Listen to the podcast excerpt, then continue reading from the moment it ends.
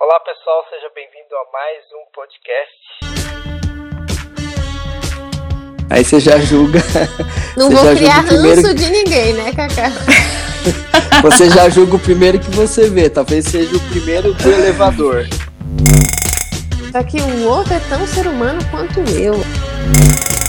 É, a gente tem muito mais possibilidade de crescer quando a gente dá a oportunidade de conhecer as pessoas que estão à nossa volta.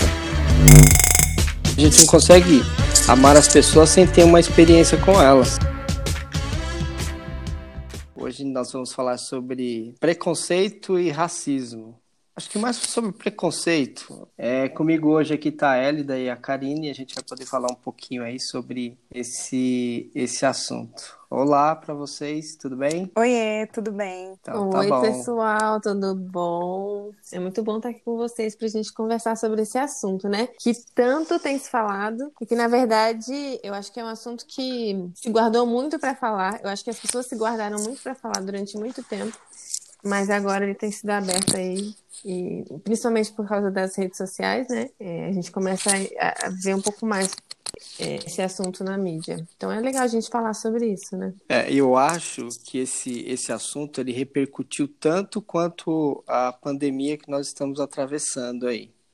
Porque pela repercussão da morte que ocorreu lá nos Estados Unidos e tal, é, a gente faz um paralelo com a, com a epidemia, foi um assunto global.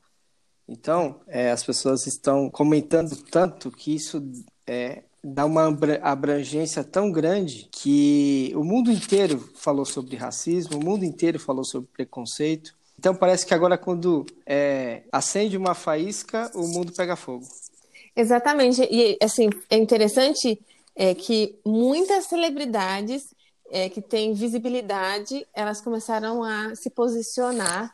E quando elas se posicionam, você tem uma massa de ou seguidores né, que vão atrás e são influenciadas por elas. E você falou de faísca, né?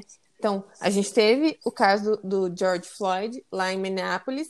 Aí você tem João Pedro, que é aqui no Brasil. Sim. E aí você tem uma outra, um, um outro, uma outra criança no Recife, é, também todas negras ou é, pretas, enfim. E aí você começa a ver que vai tomando uma um, um vai ficando maior assim a discussão é, sobre essas questões, principalmente as questões raciais. E aí envolve também desigualdade, enfim. É, tem bastante, o movimento está bem grande, né? Então, e o que parece é nessa questão de ah, de qualquer assunto assim, acho que política também está bem alta aí no que a gente está no que a gente está vivendo. É, mas o, o ponto é o preconceito.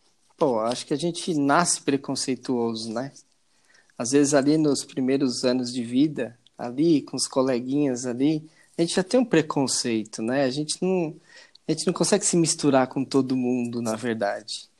Eu, eu não sei, eu fico um pouco em dúvida. É lógico que a gente já, já tem aí uma predisposição para, para o mal, mas eu acho que a gente é ensinado a ser preconceituoso. É, porque a criança ali, quando ela é pequenininha, tá brincando, ela se entrosa muito fácil, ela se mistura muito fácil com as crianças, né? Mas aí ela chega em casa, ela escuta os pais falando às vezes, nossa, aquele fulano, e aí dá alguma conotação, dá algum nome, algum apelido. Eu, eu acredito que a, que a criança seja ensinada a ser preconceituosa. E mais, e mais, na escola, eu pensando sobre isso, assim, na escola a gente começa a estudar história, a história do Brasil, a história das civilizações, e aí a gente aprende que existiram escravos, existiram é, é, pessoas que, que foram é, é, muita servidão, enfim. Aí você começa a analisar o perfil desse, dessas pessoas e aí você começa a aprender, hum, então esse tipo de pessoas que tem esse tipo de cor é, elas sempre foram escravas. E aí tem a questão de. A gente aprende muito sobre questão de hierarquia, aí você, você começa a diminuir o outro, achando que você é superior. Enfim, a gente vai aprendendo ao longo da vida. Às vezes a gente fica até pensando, né? Se na escola o certo é ensinar dessa forma. Hoje em dia eu não sei mais, porque faz tempo que eu saí do, do ensino médio, da, do colégio, enfim. Não sei como que as, as pessoas aprendem Mas eu acho que a forma como a gente aprende, ou como eu aprendi, no caso, ele começa a me mostrar as igualdades, mas não uh, como tratar o outro de forma igual. Não sei. É um ponto de vista só. É, eu acho que a cultura, a cultura que a gente vive, é, nos, é, nos rotula muito, na verdade, né? É, pelo, pelo lugar que a gente mora, pela roupa que a gente veste, pela forma que a gente fala, pela religião que a gente segue. Então, são vários aspectos, né? Então, tem algumas características que você cresce com isso. Tudo bem, é, talvez a gente não nasça, até concordo com o que a Karine falou. Talvez a gente não nasça, mas a gente tem um. A gente acaba crescendo sobre um alicerce, né? E isso é, é, deixa legado para a gente ser o que a gente é hoje. É, coisas positivas ou negativas que a gente aprendeu no decorrer da nossa vida através dos nossos pais ou de influência de pessoas. Esse seria o, o cerne, assim, para a gente é, poder compreender até um pouco dessa, dessa indiferença que a gente tem com as pessoas. A gente vive também num, numa cultura em que a desigualdade social ela é enorme, ela é gritante, assim.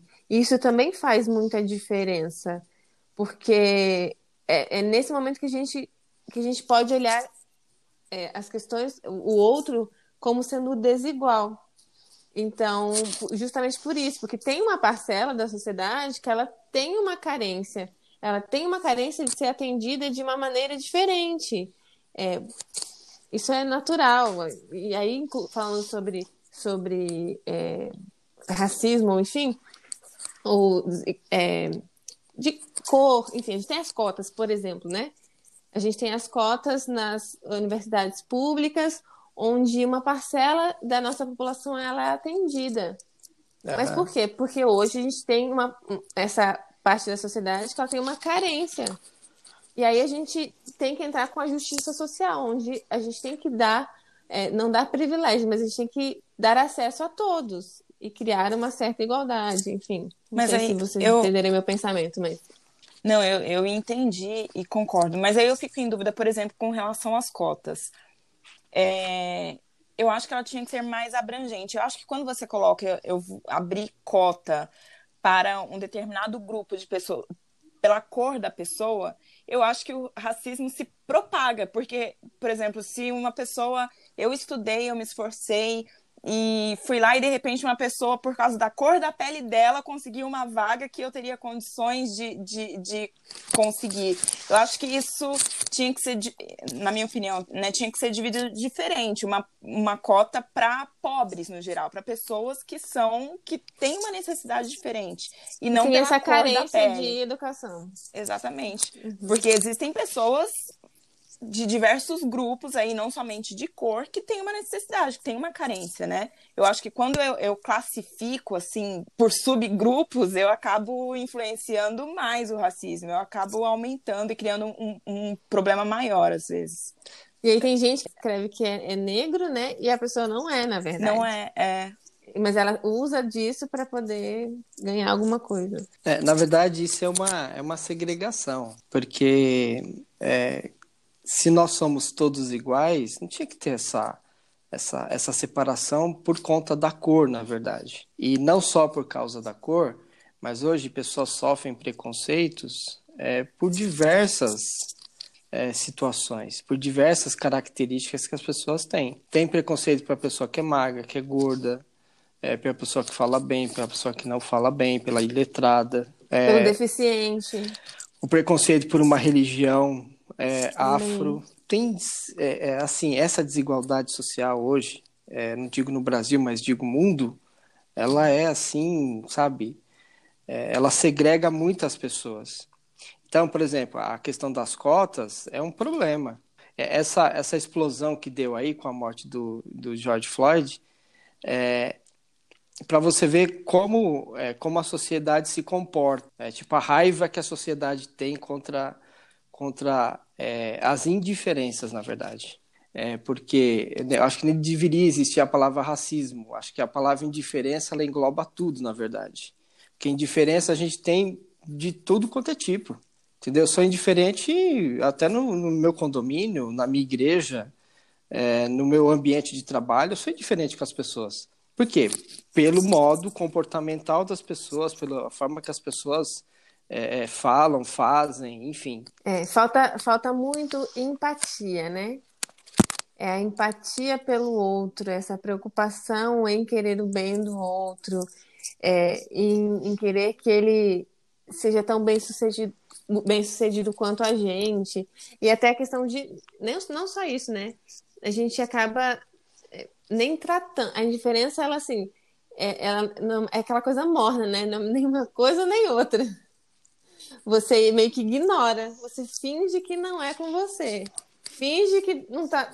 Finge que tá tudo bem. E a indiferença ela é pior do que qualquer coisa. Porque é, é a é a mornidão do ser humano, principalmente nos, nos tempos que a gente vive. É, a gente sabe que isso é, é, bíblico, né? É a igreja morna.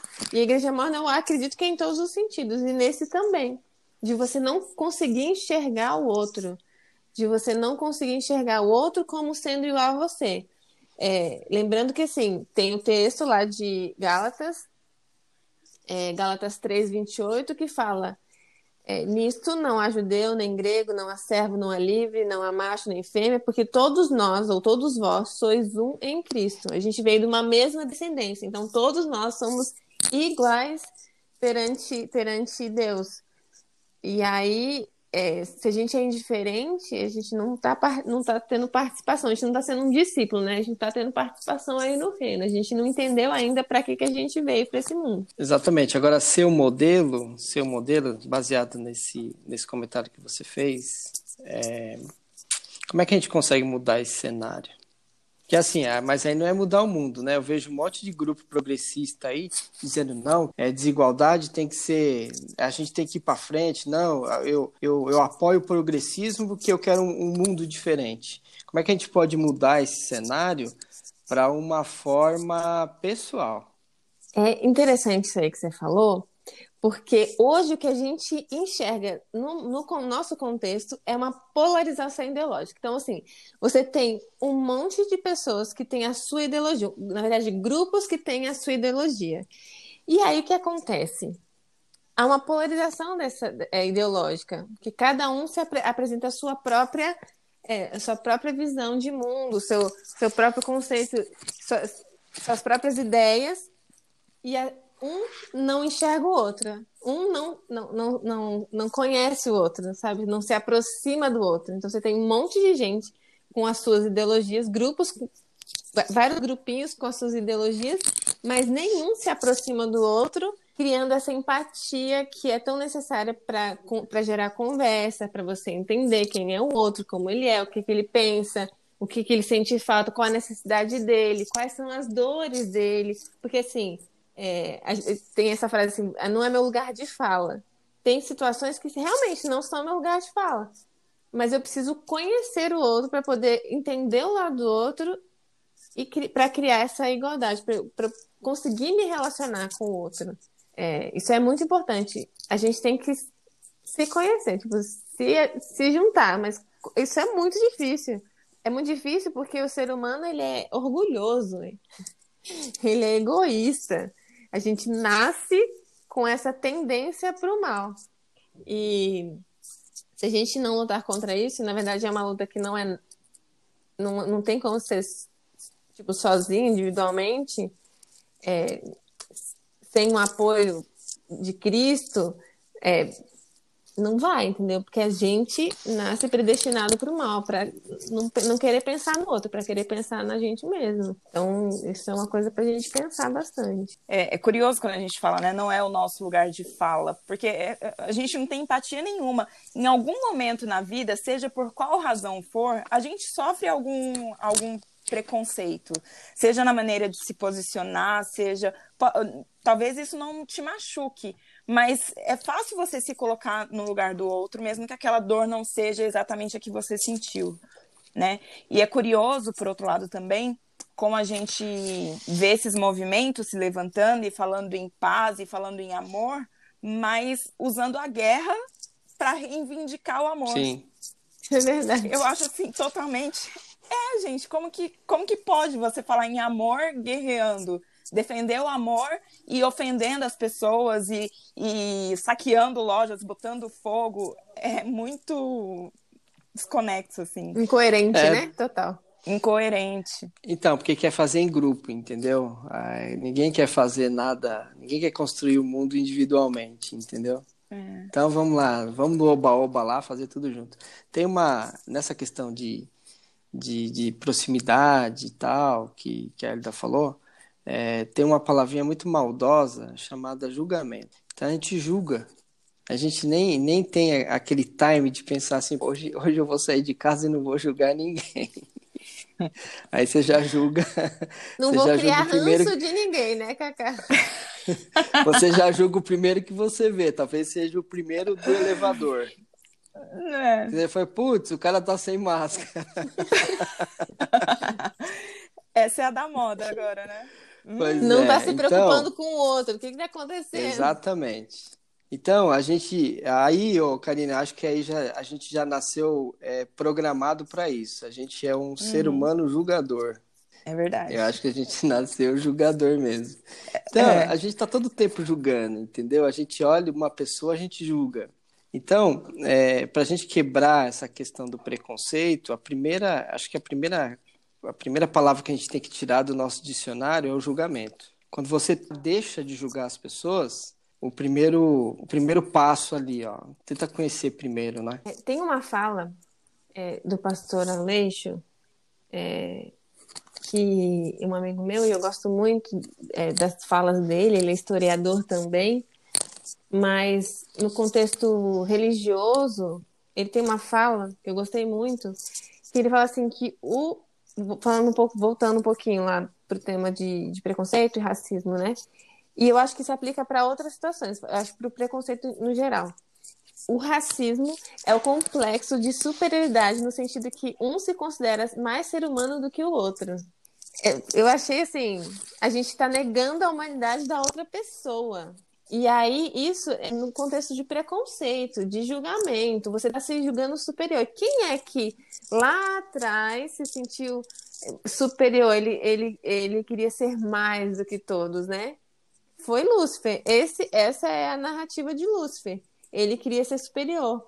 E como a gente nasce já com a, a tendência para o mal, a gente já, já nasce com a natureza pecaminosa, é, acaba que a gente tem todos esses complexos. Esse complexo de superioridade, de se, de se valer de, de, de status para se, se mostrar superior, se valer de cor para se mostrar superior ao outro. Só que o outro é tão ser humano quanto eu. Assim, se a gente veio de uma mesma raiz, é, nós to todos deveríamos ser iguais. É, então, é, é algo para a gente pensar, porque no contexto de religião também acontece muito isso. Eu não sei se vocês já é, tiveram, teve alguém que comentou com vocês, mas eu já tive várias pessoas que comentaram assim: ah, você é adventista, os adventistas eles acham que eles são, né? Muito, são são os, os, os salvos, né? É, eles são. É, só existe, é como se só existisse gente no mundo de bom, né? É o, o povo, o é povo é da Bíblia, né? É, o povo da Bíblia, enfim. Tem que olhar para ver se a gente realmente está sendo. Quem a gente está sendo para o outro, né? Qual é o testemunho que eu estou dando? A pessoa está olhando para mim e eu tô, assim, eu tô mostrando que eu sou superior a outra pessoa, mas não, a gente tem que ser o contrário, a gente tem que se mostrar empático e igual nesse sentido. Eu sei que é muito bonito falar na teoria, eu sei que a prática é muito mais difícil. Mas Sim. a gente tem que desenvolver esse, esse pensamento, tipo, pensar mais sobre isso e, e tentar transformar isso em ação também. É, nesse contexto, é, mais um contexto assim que a gente em comum tem, que é o religioso, é, quanto preconceito a gente tem ali? Pô, e é difícil. É, você não julgar, você está respeitando. Entendeu? Ah, pode ser a religião que for. Eu tinha muito preconceito, eu tinha muito preconceito com religião afro. Porque, ah, eu fui educado assim, ó, aquela região ali é perigosa e tal, eles acreditam em... Enfim, eu fui numa, numa palestra e tinha representante de, de várias religiões. Tinha cristão, tinha é, da, da religião afro e tal, que é o candomblé, né? Mas assim, aí no contexto dessa conversa, pô, aí você chega assim, te toca assim, você fala, putz, meu, é, é, nós, nós somos todos iguais, não tem assim uma. É, respeita a religião do, dele, né? Ou respeita a crença dele, entendeu? Isso é, isso é fundamental para a sua vida pessoal, na verdade, né? E se você quer fazer diferença na vida dessa outra pessoa que tem uma religião completamente diferente de você, é, além do respeito, dá para a gente encontrar, às vezes, é, filosofias semelhantes, filosofias de vida semelhantes, assim. E você ter como, como conversar, ter troca de ideias. É, por exemplo, eu fui vegetariana por muito tempo. E por causa disso, eu me aproximei de muitas pessoas tipo, diferentes, assim, totalmente diferentes de mim, que, que tem outra religião, mas tem uma mesma filosofia de vida de, de, em relação à saúde, por exemplo. Cara, isso é muito legal, porque você consegue ter uma troca de experiências e a gente nunca sabe é, o resultado da, do, daquilo que a gente está fazendo pelo outro, né? A gente não sabe é, a diferença que a gente está fazendo na vida do outro. Pode ser que a gente é, um dia tenha esse retorno ou nunca saberemos. Enfim, é, a gente precisa encontrar os caminhos para essas conexões fazerem sentido você se aproximar com todo amor e, e é, em relação ao outro. Respeito ela é uma palavra muito importante no nosso vocabulário, né? Porque a gente tem que enxergar o outro como objeto de respeito daquilo que eu também reivindico. Se eu reivindico uma coisa para mim, eu também o, o, ideal é que eu também, se a pessoa tem uma necessidade, ela precisa e, precisa ser reivindicada alguma alguma situação na vida dela, tipo, pode ser religião, por exemplo. A gente é Sou adventista do sétimo dia, guardo o sábado. E eu reivindico, em algumas situações tem que reivindicar que eu não posso fazer uma prova no sábado, ou que eu não posso participar de alguma coisa no sábado. O outro tem uma religião que também tem as suas peculiaridades e precisa também reivindicar alguma coisa em relação à religião. Por que, que eu não posso também auxiliar essa pessoa nessa dificuldade dela, reivindicar também esse respeito? Todos merecemos respeito é, independente de religião, de cor, de etnia, de classe social, é, independe de tudo isso. É, eu acho que a gente é sempre muito superficial nas nossas relações. É, a gente não costuma olhar para o outro nunca, né? A gente está na rua, a gente vai pegar um ônibus, a gente está lá no nosso mundinho e tal, a gente não costuma olhar para as pessoas. E, e, olhar, quando eu falo olhar, é, é ver além, além daquele, daquela pessoa ali que está passando. É, é, e a gente perde muito por isso. E eu sou testemunha viva disso, de quantas oportunidades eu perdi, assim, de por julgar alguém e depois lá na frente que eu tive a oportunidade de conhecer a pessoa, que eu dei a oportunidade da pessoa me mostrar quem ela realmente era, eu ver que, putz, quanto tempo eu perdi julgando essa pessoa, quanto tempo eu perdi em, em, em, em compartilhar a vida, os momentos com essa pessoa. Então, eu acho que a gente precisa. O respeito é fundamental e, e, e a empatia, se olhar além, é, enxergar aquela pessoa como ser humano realmente. Porque a gente precisa uns dos outros sempre, a gente não vai conseguir nada sozinho. Então, é, a gente tem muito mais possibilidade de crescer quando a gente dá a oportunidade de conhecer as pessoas que estão à nossa volta. Pai, às vezes é tão fácil Pô, dá um oi, né? Dá um oi, fala um bom dia, despretensioso, entendeu? Chama, talvez, é, talvez a pessoa nem te conheça e você chama ela pelo nome, é totalmente diferente. Sim. Quando você tem essa relação de, de você se aproximar, na verdade. E, e com essa com essa onda de tecnologia e tal, tanta tanta coisa assim evoluindo de forma assim muito rápida, é, o homem se tornou muito individual. É, as relações humanas, elas, elas mudaram, né? Não é que elas mudaram, elas se, elas se transformaram. Hoje, se você não, não, não dá um primeiro, não dá um primeiro passo para tomar a atitude de é, se envolver com as pessoas, ou seja, esse interesse faz parte do ser humano. Entendeu? Ninguém vive, ninguém vive numa ilha, na verdade, né? Exatamente. Então, é, essa, essa é, o, é a quebra do, do do, do, preconceito. Quando eu tenho um preconceito é porque eu já julguei, né? Na verdade, eu já julguei. Você já criou o pré, né? O pré-julgamento. Exatamente. É bem isso. Eu, um dia desse eu tava. Eu cheguei. Eu moro em Tatuí, né? Mas venho para São Paulo sempre, tomando todos os cuidados possíveis nessa quarentena. Mas aí eu tava no elevador e, e aí o elevador é, funciona também para levar encomenda das pessoas, né? Aí eu entrei assim, tinha uma caixa, falei, que estranho. Mas aí eu vi que tinha um botão ligado, aí ele parou no andar. Aí a pessoa foi lá, pegou, olhou para mim e falou assim: Oi, tudo bem? Como é que você tá? Como é que tá a sua quarentena? A gente tava no elevador, precisava subir e tal. Mas ela parou para se preocupar, assim, em dar um oi, cumprimentar, saber como é que tava e tal. E assim, é, é pode ser que para algumas pessoas seja mais difícil. Às vezes as pessoas se escondem e falam assim, não, é que eu sou tímido e tal. Mas até na timidez a gente pode dar um passo, não precisa ser um passo enorme. Começa com um passo, sabe? E, e aí você vai quebrando, porque a gente realmente precisa sair da teoria e partir para a prática. Enquanto a gente se manter na teoria, não vai, a gente não, não vai mudar, o mundo não vai mudar. E na verdade a gente tem que. É, é, é um passo de cada vez, sabe? Eu tentando fazer minha parte, o outro tentando fazer a parte, e a gente tentando fazer a nossa parte. E, e aí a gente fazer a nossa parte e ser uma corrente do bem para as outras pessoas também entenderem que elas também podem fazer a parte delas. É, esse negócio da teoria, olha só que, que exemplo assim bem prático no, no contexto religioso. Quando as pessoas estavam tentando guardar a lei, é, Jesus chegou e falou: Ó, oh, tá tudo errado.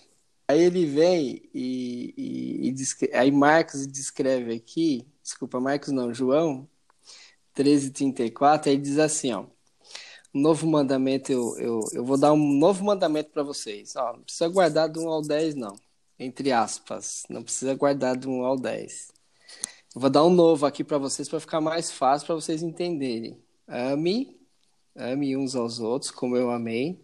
E vocês devem amar, devem, devem amar uns aos outros. Quando todo mundo souber que vocês são meus discípulos, é porque vocês realmente estão amando uns aos outros. Então, é, isso é a teoria. A teoria vai, ah, beleza, eu guardo os dez mandamentos aqui, ó. O decálogo aqui está impecável. Mas não tem prática. Não tem, isso é a teoria. Hum. Aí Jesus veio para quebrar esse.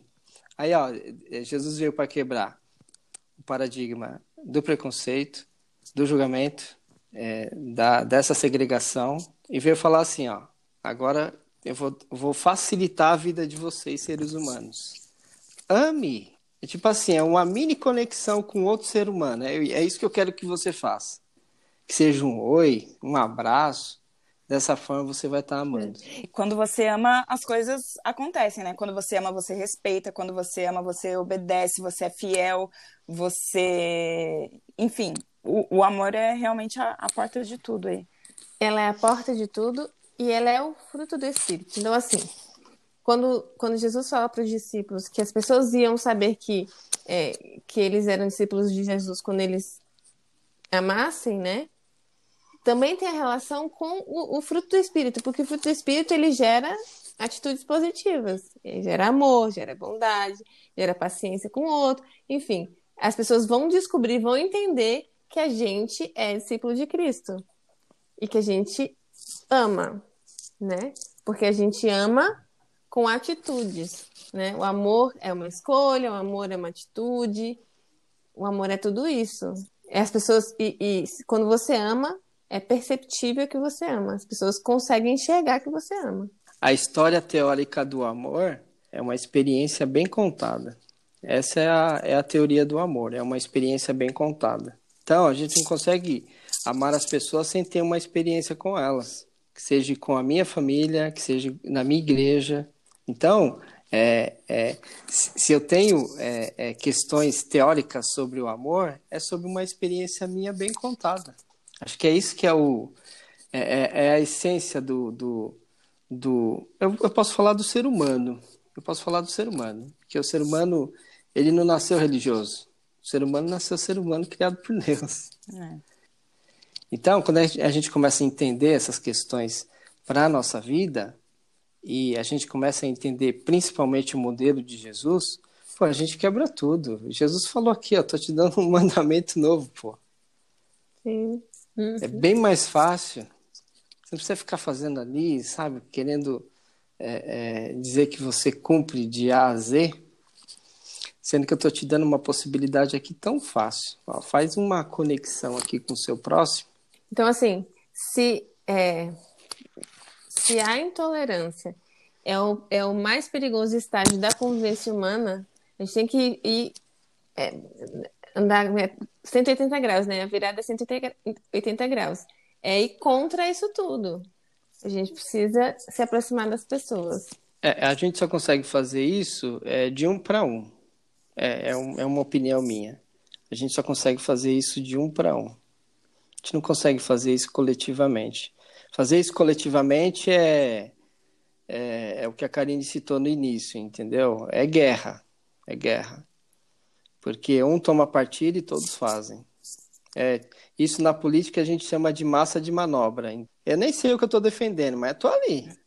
É mais ou menos como quando Cristo foi crucificado, né? Muita gente foi na onda. Não sabia o que estava acontecendo, não sabia o que estava fazendo, só queria começar a gritar, achou legal e falou: vamos, crucificam, crucificam. É, é, foi exatamente, exatamente, isso. E o que Jesus ensina, que é exatamente o que você falou, é meio que de um para um, na verdade, dele foi: ele escolheu 12 discípulos.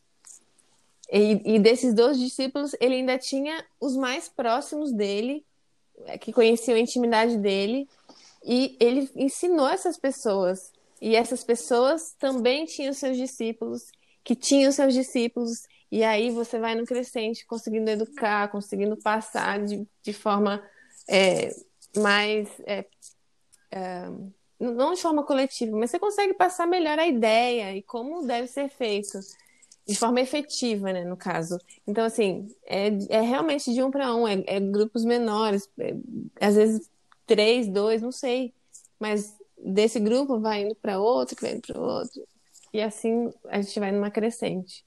É, eu acho que isso, isso gera também influência, né? Influência positiva.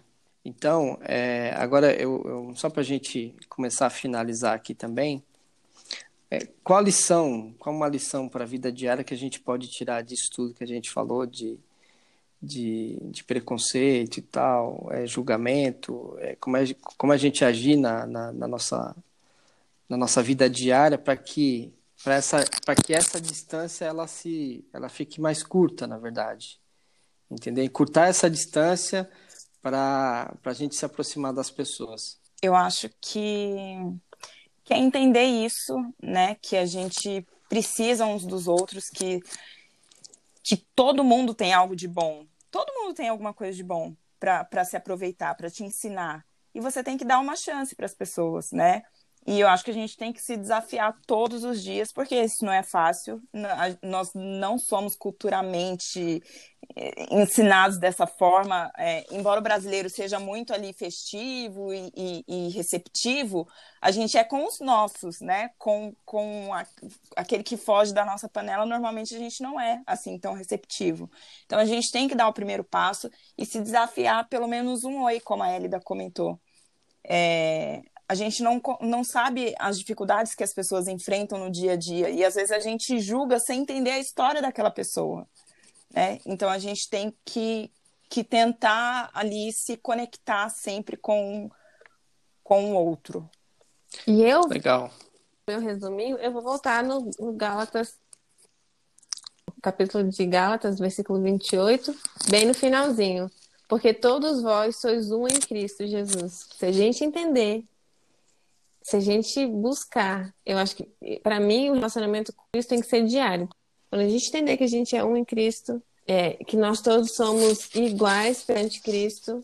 É, acho que a gente tem que começar a, a tomar essas atitudes, pensar, não tomar as atitudes, mas começar a pensar, é, começar a pensar, pelo menos, entendeu? Nessas, nessas questões, assim, de, de amar as pessoas, se aproximar delas, entendeu? Tratar elas com respeito. Isso eu tenho, isso eu tenho trabalhado comigo mesmo, mas parar de viver de afinidades, entendeu?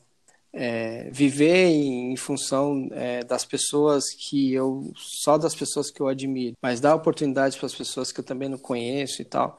Acho que isso ah, ninguém é perfeito, né? Todo mundo dizer, dizer para vocês que, que a gente gosta de todo mundo, a gente não gosta de todo mundo, pô, a gente é ser humano. Uhum.